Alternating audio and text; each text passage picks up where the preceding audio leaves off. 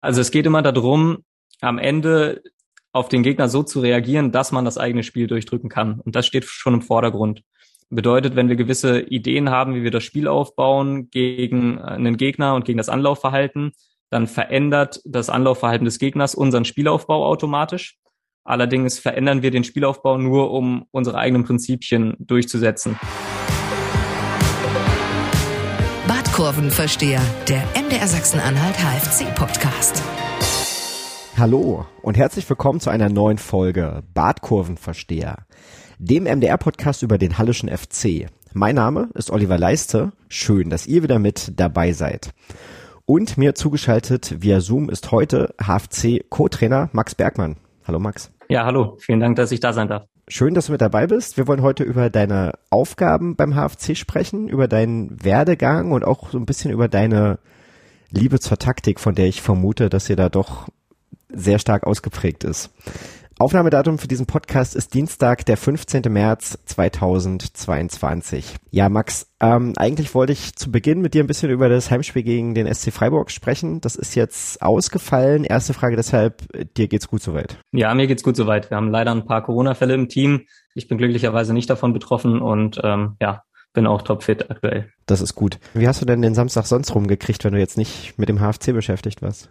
Na, gar nicht mit dem HFC beschäftigt war ich nicht, sondern wir hatten ja Training trotzdem, ähm, haben die Spieler, die zumindest trainieren konnten, ja auch belastet auf dem Trainingsplatz am Stadion. Ich war dann im Anschluss noch am Nachwuchszentrum, habe mir noch ein Nachwuchsspiel angeschaut.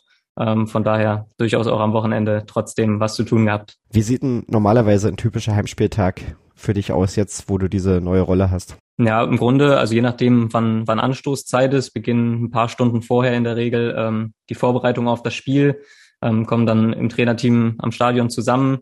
Ähm, häufig ist es so, dass wir nochmal äh, Details absprechen, was ähm, Aufstellungen etc., Matchplan angeht, ähm, besprechen da nochmal so die finalen Dinge. Das meiste ist ja aber auch schon im Training ähm, vorbesprochen worden, auch mit den Spielern. Und ähm, genau, dann werden nochmal die finalen ähm, Standards fertig gemacht mit den Spielern, die in der Startelf sind, ähm, die vorbereitet und dann wird alles äh, vorbereitet für die Matchplanbesprechung mit den Spielern. Das ist dann in der Regel so eine Stunde zwanzig vor Spielbeginn. Und äh, bis dahin ist eigentlich alles vorbereitet und dann hat man so seinen Rhythmus. Ähm, genau, der Trainer hält die Matchplanansprache und im Anschluss äh, bereite ich alles vor, um dann ja das Video zu haben und ähm, die erste Halbzeit oder zumindest die ersten 25 Minuten von oben beobachten zu können, um dann ähm, ja auch Infos von von oben an das Trainerteam weitergeben zu können. Das heißt, es ist nach wie vor so, dass du dann einen Teil des Spiels von oben guckst, bisschen besserer Überblick, um da auch nochmal eine andere Perspektive reinzubringen, was man in der Halbzeit verändern kann. Genau, also die Perspektive oben ist eine ganz andere, einfach weil man alle 22 Spieler auf einmal sehen kann. Das ist von unten vom Blickwinkel her schwierig. Und ähm, dann kann ich von oben nochmal überprüfen, ob der Gegner wirklich so wie erwartet spielt. Ähm, dann können wir theoretisch nochmal Anpassungen treffen. Ich habe äh, immer Kontakt äh, zur Bank unten, in der Regel über einen äh, Athletiktrainer Ken Kaiser, der wiederum dann mit André Meyer in Kontakt steht und meistens ist es aktuell so, dass in der 25., 30. Minute äh, Ken Kaiser mit den ersten Spielern äh, ja, sich warm machen geht und dann wechseln wir uns quasi unten ab, dann gehe ich nach unten und äh, versuche von da an quasi von unten aus Einfluss zu nehmen. Jetzt hast du gerade schon gesagt, äh, du machst dann auch das Video an. Sichtest du das dann auch schon noch während des Spiels oder ist das dann einfach, läuft dann mit und guckst du dir erst nach dem Spiel an? Nee, das ist schon währenddessen so. Also nach dem Spiel kann ich mir das ja auch einfach von der Plattform runterziehen oder mir geben lassen vom Filmer. Ähm, aber während des Spiels schaue ich schon während der ersten Minuten, falls es eventuell Veränderungen gibt im Anlaufverhalten vom Gegner oder wie der Gegner das Spiel aufbaut, ähm, dass wir das auch auf Video haben, um dann gegebenenfalls auch der Mannschaft in der Halbzeit eine Szene zu zeigen, um zu zeigen, was vielleicht gut funktioniert hat in der ersten Halbzeit oder was vielleicht auch nicht ideal funktioniert hat, wo wir eventuell noch Veränderungen vornehmen wollen in der Halbzeitpause. Also das auf jeden Fall schon während des Spiels auch einen Ablauf, dass ich da schon Szenen raussuche gezielt. Sind die Aufgaben bei Auswärtsspielen anders oder habt ihr da eine andere Aufteilung? Nee, die sind bei Auswärtsspielen eigentlich ziemlich ähnlich, mit dem Unterschied, dass wir jetzt in der Halbzeitpause nicht immer die idealen Voraussetzungen haben, um dann der Mannschaft nochmal Szenen zu zeigen. Da wäre es dann eher so, dass wir eventuell nochmal individuell äh, dem einen oder anderen Spieler eine Szene zeigen würden. Aber da haben wir jetzt nicht ähm, großen Fernseher, Beamer oder Leinwand zur Verfügung, zumindest nicht überall. Von daher, ja, reduziert sich das Ganze dann doch mehr auf die Taktiktafel in der Halbzeitpause. Aber ansonsten sind die Abläufe eigentlich gleich. Ich wollte gerade sagen, wenn du ihm da individuell was zeigst, hältst du ihm dann dein Handy hin und zeigst ihm nochmal die entscheidende Szene, oder? Ja, nicht übers Handy, äh, über meinen Laptop dann in der Regel, genau. Einfach weil es ein größerer Bildschirm ist, aber ähm, das kann auch mal vorkommen, richtig. Ähm, du bist auch ein bisschen bekannt dafür, dass du dann, wenn du dann in der zweiten Halbzeit auf der Bank sitzt, trotzdem deine Kopfhörer äh, drin hast. Der Tino würde gern wissen, welchen Podcast du dann hörst. Ja, ich höre gar keinen Podcast, sonst würde ich mit Sicherheit Badkurvenversteher hören. Nein, Spaß beiseite. Ähm, ich höre keinen Podcast, sondern bin weiterhin mit dem Athletiktrainer verbunden. Und äh, wenn wir dann schnelle Wechsel machen wollen, ist das sehr hilfreich, äh, um dann Ken Kaiser Bescheid zu geben, dass wir äh, eventuell den einen oder anderen Spieler brauchen. Früher hat man es vielleicht häufiger gesehen, ähm, dass dann gerade in Zeiten, wo wir noch viele Zuschauer in den Stadien hatten, äh, dass dann irgendwer das Trikot hochgehalten hat, damit die Wechselspieler aus der Distanz sehen konnten, welche Nummer es ist und wer reinkommt. Und wir sind halt über Handy verbunden und haben so die Möglichkeit, dann Ken relativ schnell zu sagen, dass wir Spieler XY reinbringen wollen und dass der den bitte nochmal die nächsten zwei, drei Minuten scharf macht, damit er dann auch wirklich reinkommen kann. Bevor der es in Mode kam mit Trikots hochhalten, gab es so Leute wie Dieter Strotzniak, die haben da einfach gegen die Fankurve angebrüllt und den Spieler zu verstehen gegeben, dass er sich mal gefälligst zur Auswechselbank bewegen soll. Auch möglich, schafft Marian Unger mit Sicherheit auch. Ähm, aber stimmen schon, da ist natürlich das Trikot hochhalten. Oder eben telefonieren, so wie ihr das macht. Oder so. Wie sehen denn deine Aufgaben außerhalb von Spieltagen aus? Ähm, naja, ich bin ja jetzt quasi so in dieser Doppelfunktion. Also ich mache äh, so den analytischen Part weiterhin und gleichzeitig aber eben auch als Co-Trainer auf dem Platz. Von daher ist ähm, sehr viel Trainingsplanung unter der Woche angesagt. Das heißt, wir ähm, verknüpfen das in der Regel mit der Analyse. Das heißt, nach so einem Spiel beginnt ja in der Regel erstmal die Eigenanalyse. Wir schauen auf unser eigenes Spiel, was haben wir gut gemacht, was wollen wir eventuell noch verbessern, vielleicht auch sogar schon im Hinblick auf den nächsten Gegner.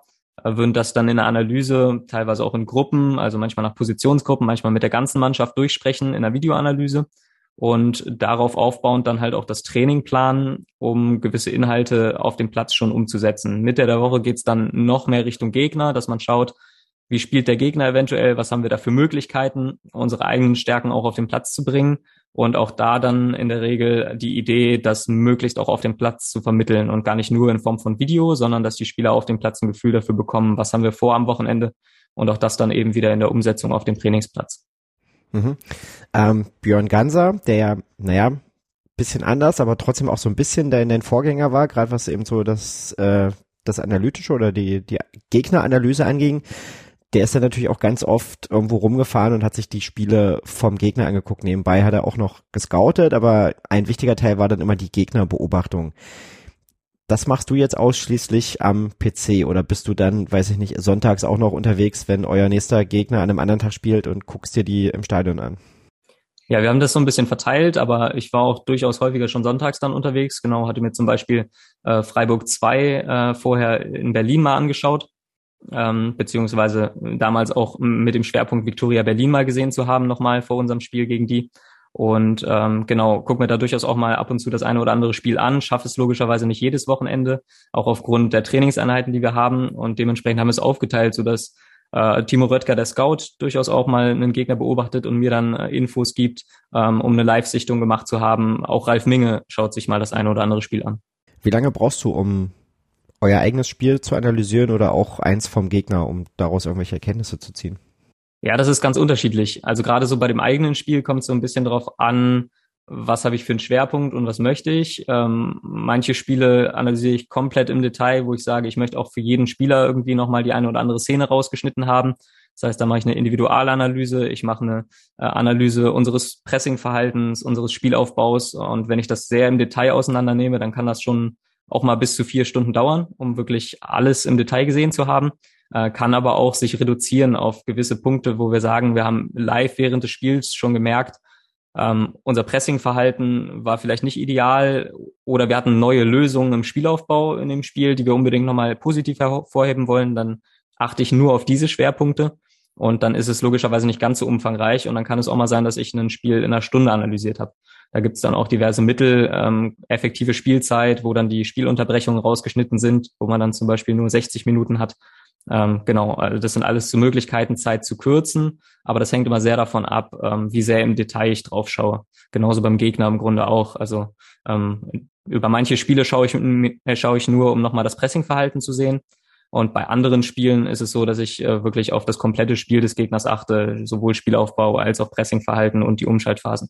Da passt eine Frage vom Chris ganz gut, der nämlich wissen möchte, welche technische Unterstützung du für deine Arbeit nutzt. Also du hast jetzt schon gesagt, eben diese Netto-Spielzeit, das ist ja sicherlich ein Aspekt. Was nutzt du noch so an, an Apps, an Programmen? Genau, also wir haben mit Y-Scout eine Videodatenbank, wo wir ähm, idealerweise dann auch die Statistiken verknüpft haben mit Videos. Das heißt, das ist auch sehr hilfreich. Wir haben einerseits die, die Werte an sich, die Statistiken und haben aber gleichzeitig auch die Möglichkeit, alle unsere Schüsse ähm, auch mal zu sehen. Das heißt, da steht dann nicht nur 16 zu 8 Torschüsse, sondern man kann eben auch äh, sich nochmal eben die Videos anschauen und schauen, okay, wie sind die Torschüsse vielleicht zustande gekommen. Das ist so ähm, das eine Mittel, Y-Scout, was wir nutzen. Und dann haben wir noch ähm, ja, Schnittprogramme, mit denen wir halt Videos auch bearbeiten können, fußballspezifisch, wo man Spieler markieren kann, wo man ähm, Spieler verschieben kann. Gerade wichtig, wenn wir ja so auf unseren Matchplan eingehen und sagen, wir wollen so oder so das Spiel aufbauen mit drei oder vier Spielern, äh, dann kann man ganz gut mit solchen Programmen einfach nochmal das Zahlenverhältnis irgendwo auf dem Feld verändern,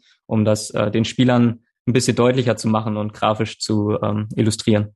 Und dann stehst du da in der Kabine wie im, im Sportstudio und schiebst dann so die Spieler auf so einer Leinwand hin und her. Ja, so ähnlich kann man sich das vorstellen, genau, ja. Okay, sehr interessant. Wie bist du eigentlich beim HFC gelandet? Beim HFC bin ich gelandet, als ich ähm, in Frankfurt studiert habe. Da war ich gerade im dritten Semester an der Goethe-Universität, habe Sportwissenschaften studiert. Und da ist Steffen Weiß, der damalige sportliche Leiter vom HFC Nachwuchs, auf mich zugekommen und hat mich gefragt, also wir kannten uns vorher nicht, der hatte mich äh, übers Internet gefunden. Ich hatte damals YouTube-Videos gemacht, Taktikvideos. Und äh, die fand er interessant, hatte mich dann kontaktiert, hat gesagt, sie brauchen im, im Nachwuchs im Grunde noch einen Videoanalysten und gleichzeitig können sie auch noch einen Co-Trainer gebrauchen. Und dann ähm, bin ich kurzerhand zu einem Gespräch gekommen. Also erst hat mich Steffen Weiß in Frankfurt besucht, dann bin ich nach Halle gekommen, habe mir das Ganze angeschaut und er konnte mich recht schnell dafür begeistern, ähm, ja hier was zu bewegen im Verein, im Nachwuchs damals. Und dann habe ich angefangen als Co-Trainer der U17 damals und als Videoanalyst äh, mannschaftsübergreifend im Nachwuchs. Äh, Studium war zu dem Zeitpunkt schon abgeschlossen oder hast du dann nebenbei noch fertig gemacht oder abgebrochen? Nee, äh, war noch nicht abgeschlossen, habe ich auch nicht abgebrochen, setze ich aktuell tatsächlich nebenbei noch fort. Ich mache jetzt gerade ein Fernstudium, also ähm, Präsenzuni ist leider nicht möglich, wenn man den ganzen Tag am Stadion ist und ähm, genau sich mit Fußball befasst, aber als Fernstudium ist es möglich und da bin ich aktuell noch mit dabei. Wobei das ja momentan eher in vielen Unis noch der Standard sein dürfte, ne? Genau, ja. Genau, du hast dann auch in der U19 zusammen mit Tobi Schilk ähm, gearbeitet. Wie war da eure Aufgabenaufteilung? Ja, wir haben da tatsächlich relativ viel einfach gemeinsam gemacht. Also wir waren wirklich von morgens bis abends, kann man so sagen, am Nachwuchszentrum, haben die Trainingsplanung, äh, die, die Spielidee und ähm, die Umsetzung der Spielidee alles gemeinsam gemacht, alle Dinge gemeinsam besprochen, war eine super lehrreiche, interessante Zeit, einfach weil Tobi Schilk natürlich die Perspektive hatte, als Spieler noch auf dem Platz gestanden zu haben, ein paar Monate davor und ähm, ja, den hat's richtig gekitzelt, so den Einstieg in den Trainerberuf zu finden. Ich kam ja mehr von der theoretischen Seite. Und ähm, genau, wir haben da wirklich im Grunde die Aufgaben 50-50 aufgeteilt, beziehungsweise alles gemeinsam gemacht und ähm, versucht, uns selber weiterzuentwickeln, die Spieler weiterzuentwickeln. War natürlich auch eine Phase, wo, wo gerade der Spielbetrieb so ein bisschen pausiert war in der Bundesliga, wo wir leider nur Testspieler hatten, in Anführungszeichen. Ähm, aber genau, die Zeit haben wir, glaube ich, ganz gut genutzt, um einfach ähm, idealerweise alle weiterzuentwickeln. So. Und das war auf jeden Fall eine sehr, sehr coole Zeit damals. Der Twitter-Account äh, HFCU19 würde gern wissen, ob du die Jungs vermisst. Ja, also ich bin ja äh, regelmäßig am Sandanger, ne? äh, bin unten, schaue mir das Training an, schaue mir die Spiele an, wenn möglich. Äh, wenn ich nicht vor Ort sein kann, schaue ich mir gerne auch im Nachhinein dann die Spiele über Video noch an. Also von daher ähm, habe ja schon gesagt, dass es eine sehr, sehr schöne Zeit war, auch mit der Mannschaft einfach. Und von daher ähm, ist es definitiv so, dass ich gerne immer wieder zu, zurückschaue und auch immer wieder die Spieler gerne sehe am Sandanger. Wie kam es dann dazu, dass du in dieser Saison dann zu den Profis aufgestiegen bist? Ähm, das war in der letzten Saison schon so, dass ich äh, damals äh, für Florian Schnorrenberg und Daniel Ziebig äh, Videoszenen rausgesucht habe. Also ich hatte da so ein bisschen schon die Tätigkeit der Videoanalyse, allerdings extern. Also ich war nicht an der Mannschaft dran, sondern habe wirklich nur von oben, äh, von der Tribüne aus äh, das Video gesichtet, Szenen rausgeschnitten fürs Trainerteam. Da hatte ich dann ja gewisse Vorgaben von, von Florian Schnorrenberg und Daniel Ziebig, wie sie so eine Spielanalyse erwarten. Und hatte da schon Szenen rausgeschnitten, äh, quasi auftragsweise. Und dann hat es sich angeboten, sie wollten das Trainerteam ein bisschen vergrößern zu dem Zeitpunkt und ähm, wollten mich gerne mit dazu nehmen. Und dann war das auf Wunsch hin von Schnorrenberg damals so, dass ich äh, ja mit zum, zum Profiteam, zum Profitrainerteam dazugestoßen bin. Genau, dann musste Florian Stormberg im Winter gehen, dann kam André Meyer und dann gab's ja auch so ein bisschen ein Rätselraten, ob du jetzt eigentlich der Co-Trainer bist oder was so genau deine Rolle ist. Ihr habt das auch ein bisschen offen gelassen, hatte ich das Gefühl.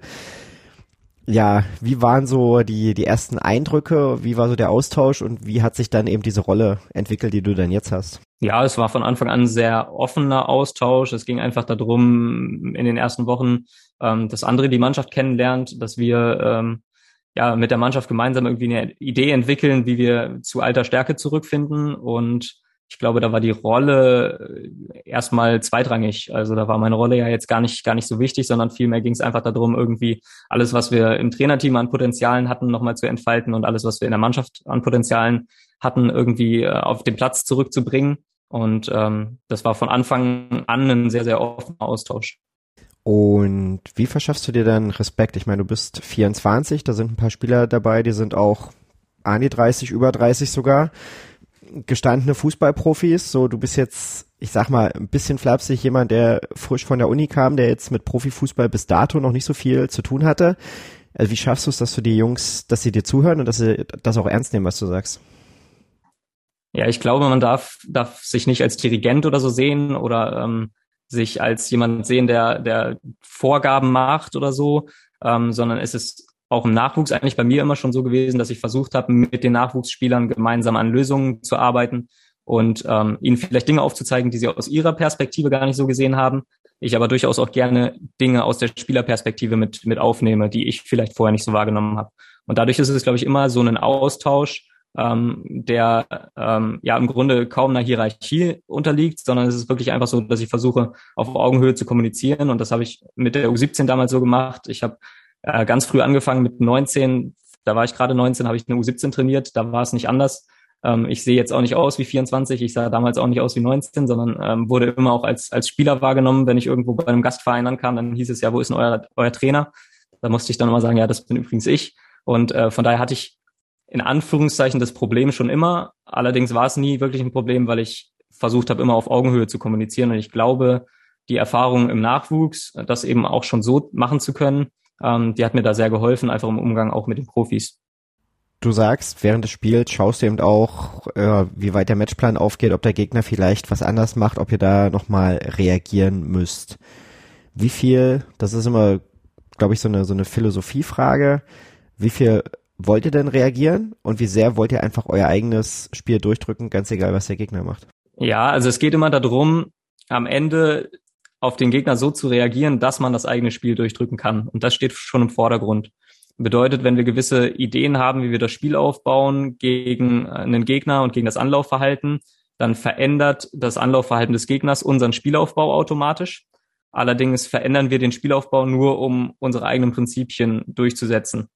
Also wenn wir beispielsweise ähm, mit einer Überzahl aufbauen wollen, also einen Mann mehr haben wollen, dann ergibt sich logischerweise die Situation, wenn der Gegner einen Mann mehr ins Pressing vorschickt, dass wir auch wieder eine Lösung finden müssen, ähm, mit einem weiteren Mann eine Überzahl herzustellen. Und da gibt es dann verschiedene Lösungen, ob das jetzt mit einem Mittelfeldspieler ist, ob das mit einem Außenverteidiger ist. Da haben wir diverse Varianten und da besprechen wir uns dann, welche Variante wir da nutzen. Und am Ende ist es dann aber immer unser eigenes Spiel und nicht das Spiel des Gegners.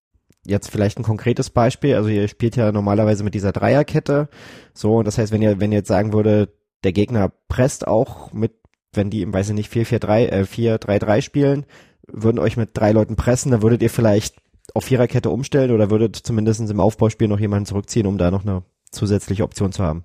Genau, also das wäre dann zum Teil auch so, dass wir gar nicht unbedingt die Grundordnung verändern, sondern einfach nur schauen, dass mit Ball in der Situation dann eben noch ein vierter Spieler dazukommt und das können eben unterschiedlichste Spieler sein. Das kann auch mal der Torhüter sein, kann aber genauso gut auch ein Mittelfeldspieler sein und da versuchen wir einfach Varianten zu finden, die, die uns Lösungsmöglichkeiten schaffen, quasi, um den Ball nach vorne zu tragen mit der Überzahl. Gibt es für die dritte Liga eine Art Universaltaktik, mit der man erfolgreich sein kann? Nee, das glaube ich nicht. Also ähm, ich glaube, wir hatten da auch in den letzten Jahren unterschiedlichste Teams. Also ich glaube, dass es schon gewissermaßen eine, eine körperlich betonte Liga ist, eine zweikampfbetonte Liga, die jetzt mit Sicherheit auch nicht die besten Fußballplätze hat äh, im Winter ähm, wo man dann eben schon schauen muss, wie findet man vielleicht spielerische Lösungen, die abseits von einem Barcelona Tiki-Taka sind, ähm, dass man da schon eine gewisse Zielstrebigkeit im Spiel hat. Ich glaube aber, ähm, dass man gerade auch so jetzt beispielsweise Anfang der Saison bei einem Aufsteiger wie Viktoria Berlin gesehen hat oder auch im Jahr davor bei Ferl, dass äh, die Liga Potenziale hat, äh, wenn man eben durchaus auch neue Dinge probiert, die in der Liga davor vielleicht gar nicht so dominant waren. Was war das bei Viktoria Berlin aus deiner Sicht in dieser Saison, was da neu war? Bei Viktoria Berlin war es eine ganz, ganz mutige Spielweise mit einer Dreierkette, ähm, viel Mann gegen Mann gepresst, ähm, viele ja gute, wir nennen es mal Zocker im Mittelfeld, also viele gute Spieler, die den Ball auch gerne treiben, die gerne dribbeln, ähm, in einer Liga, wo ja doch häufig dann doch eher auf Sicherheit gespielt wird, ein Zweikampf stärkerer Spieler vorgezogen wird. Ähm, ja, wo Victoria Berlin einfach die Entscheidung getroffen hat, sie wollen offensiven Fußball spielen scheinbar und haben da eben auch viele kleine, kleine wendige Spieler genutzt, die im Dribbling durchaus auch viele Gegner vor Probleme gestellt haben. Wie viele Stunden Fußball schaust du so pro Woche?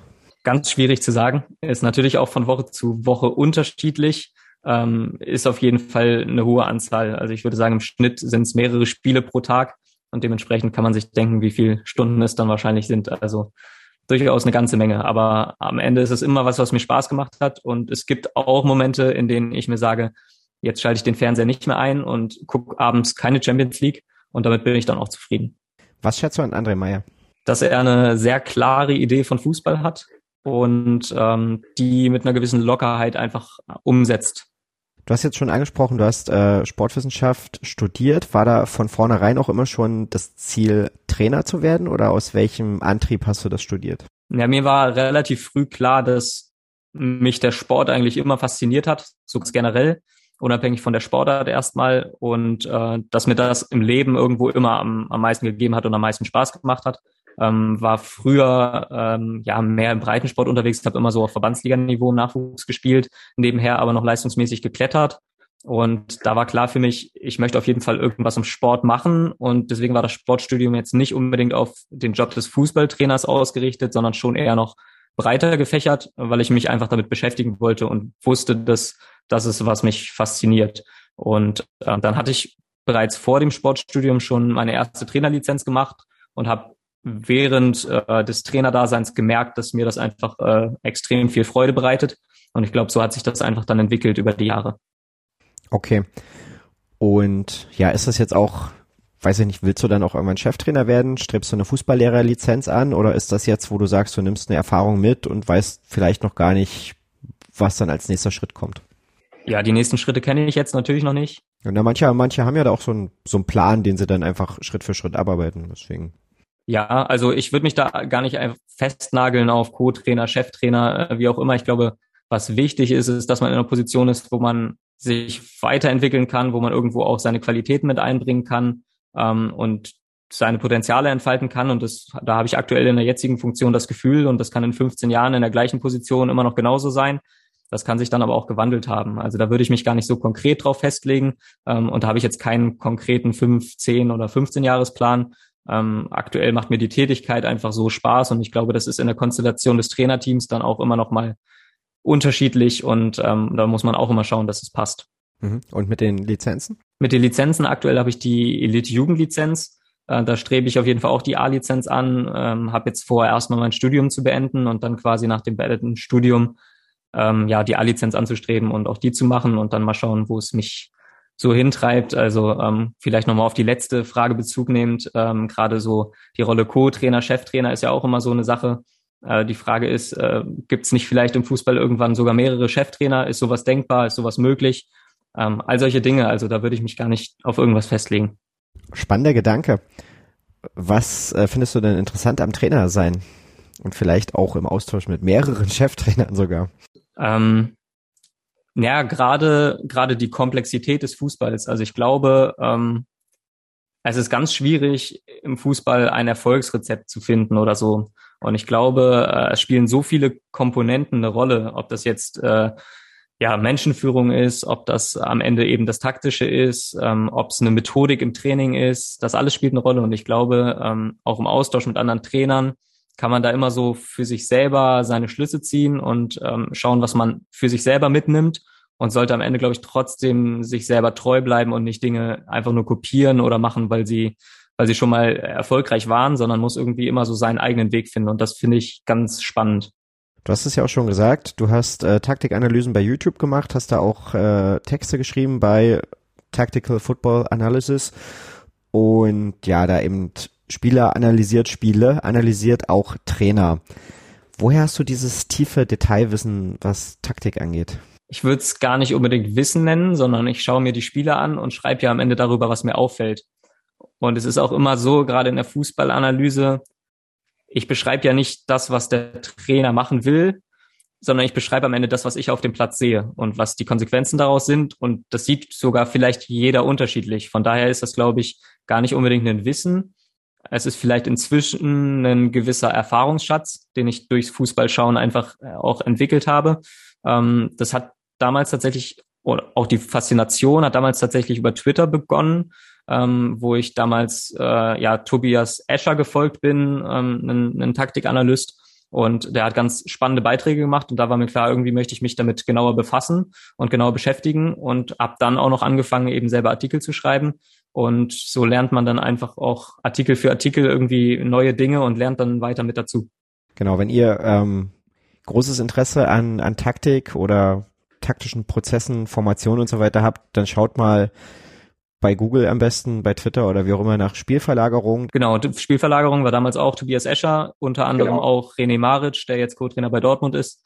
Also durchaus genau. auch einige, die den Weg in den Profifußball gemacht haben. Genau, und da könnt ihr, könnt ihr gerne mal schauen. Also da findet ihr das ein oder andere sehr wertig aufbereitete, mitunter auch sehr nerdige Fußballthema. Also da kann man sehr tief eintauchen. Was fasziniert sich denn dann konkret an, an Taktik oder auch an der Analyse an Spielen? Was ist das, was dir da am meisten Spaß macht? Auch da glaube ich, dass es kein richtig oder falsch gibt, sondern dass es am Ende immer nur taktische Mittel gibt und ähm, die dann natürlich auch gut umgesetzt sein müssen und es aber am Ende kein richtig oder falsch gibt, sondern am Ende geht es halt darum, ein, Fußballspiel zu gewinnen und den Gegner vielleicht auch zu dominieren ähm, immer auch mit dem Problem, dass Fußball natürlich ein Spiel ist, wo nicht viele Tore fallen, wo ein Spiel auch mal entschieden werden kann auf Grundlage einer Torchance. Und ja, da einfach, glaube ich, so das, das Maximum rauszuholen und am Ende dafür zu sorgen, dass man die größtmögliche Gewinnmöglichkeit hat mit den taktischen Mitteln, die man so im Fußball zur Verfügung hat, das finde ich interessant. Hm, du hast schon angesprochen, also du bist da eben sehr aktiv, warst da auch bei YouTube und so weiter am Start. Mm, du warst jetzt auch schon mehrfach im Rasenfunk. Das ist auch ein Podcast, der sich, sagen wir mal, sehr von der taktischen Seite Fußballspielen nähert. So bei der EM 21 habe ich bei Twitter gesehen, hast du auch auf deinem eigenen Twitter-Account da irgendwie Szenen oder bestimmte Mannschaften analysiert.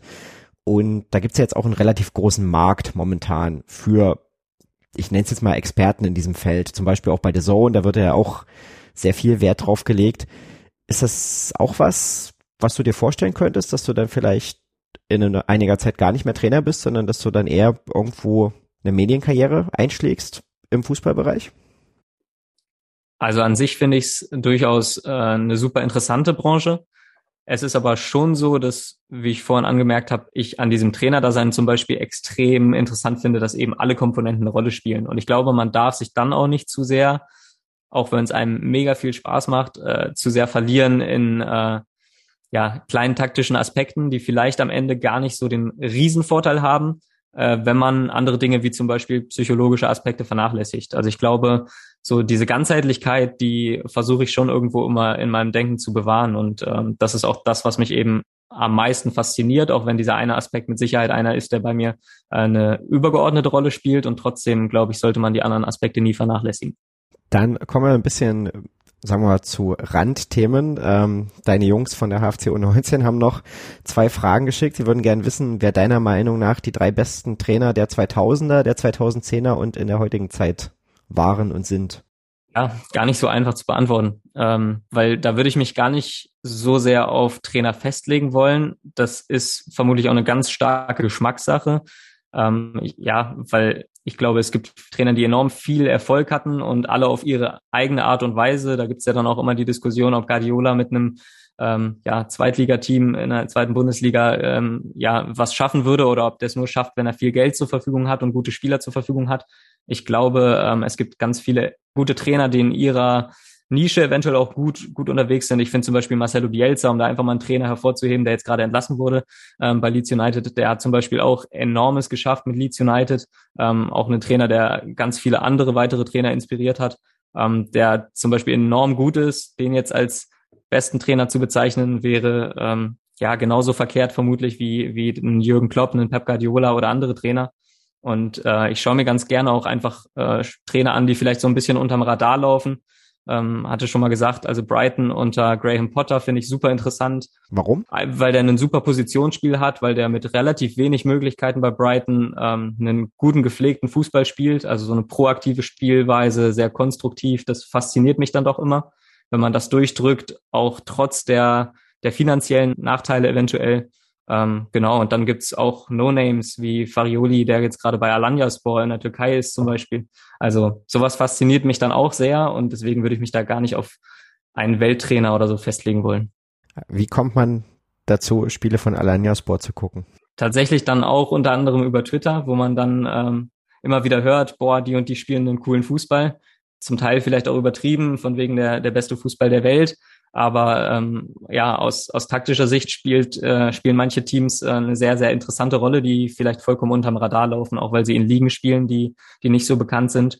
Ähm, Sassuolo unter De Zerbi beispielsweise, der jetzt zu Schacht der Donetsk gewechselt ist als Trainer, war so ein Beispiel außer ähm, ja, vorangegangenen Saison. All solche Teams, die gucke ich mir gerne an, einfach weil sie einen tollen Fußball spielen und weil man da, glaube ich, auch einfach taktisch enorm viel mitnehmen kann. Und dann würde die HFC 19 gerne noch wissen, was du im Training im Jugendbereich vielleicht verändern könntest, wenn du da entsprechende Möglichkeiten hättest. Ja, so ganz generell glaube ich, dass das Allerwichtigste im Jugendbereich so oder so ist, so ein bisschen Spaß, Leidenschaft, Freude am Spielen zu haben.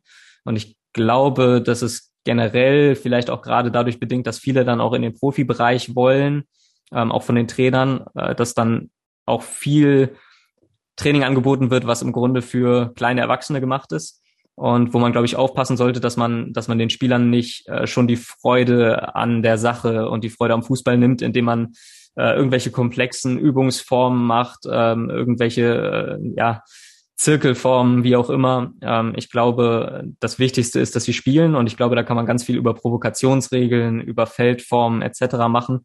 Also ich glaube, so die, die erste Regel, und die sollte immer beachtet werden, finde ich im Jugendfußball, ist einfach, äh, dass im Training auch gespielt werden sollte. Jens möchte gern wissen, ob du privat lieber FIFA oder Fußballmanager spielst. Tatsächlich habe ich aktuell ähm, keine Zeit, äh, überhaupt eines von beiden zu spielen. Früher habe ich gerne FIFA gespielt, ähm, das aber jetzt schon ein paar Jahre nicht mehr. Die letzten beiden Jahre habe ich dann doch ab und zu mal Fußballmanager angefasst. Also aktuell eher Fußballmanager. Und dann bist du ja selber auch nach wie vor aktiv, zumindestens wenn es die Zeit zulässt. Du warst in Bremen, da bist du auch groß geworden, dann hast du bei SG Rosenhöhe gespielt, das war dann wahrscheinlich in Frankfurt, ne? Und bist jetzt bei, bei Blau-Weiß-Dölau. Genau, SG Rosenhöhe äh, Offenbach ist das, also bei Frankfurt in Offenbach ein Verein gewesen. Da war ich auch Trainer äh, nebenbei äh, bei der U17 äh, als Co-Trainer dabei und ähm, habe dann nebenbei noch gespielt. Auch da wieder äh, das Wichtigste ist Spaß am Spielen zu haben und mir macht schon auch nach wie vor Bock, einfach Fußball zu spielen. Ähm, genau, und das mache ich nebenbei, wenn ich mal Zeit habe, äh, abends bei Blau-Weiß-Dölau aktuell, ja. Und auch erfolgreich, oder? Kommt drauf an, in welcher Hinsicht. Also ich habe auf jeden Fall Spaß dabei und das würde ich als Erfolg sehen. Wie viel nutzt denn dir dein Trainerwissen, wenn du selber auf dem Platz stehst? Mit Sicherheit schon ein bisschen.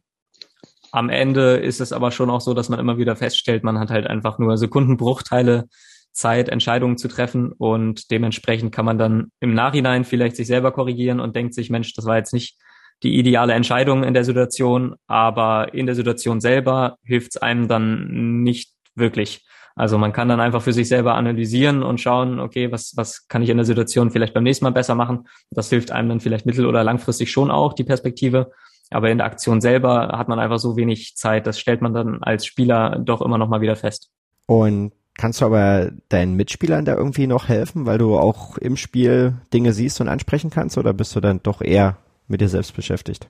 Nee, also sowohl als auch. Ich bin schon auch viel mit mir selber beschäftigt, aber es ist natürlich schon so, dass man auch als Spieler auf dem Platz coachen kann. Beim HFC erwarten wir das ja auch von unseren Spielern ähm, dass gerade von hinten raus immer wieder gecoacht wird ähm, und gegenseitig coachen auf dem Platz ist mit Sicherheit auch eine Komponente, so die beim selber Spielen auch definitiv wichtig ist.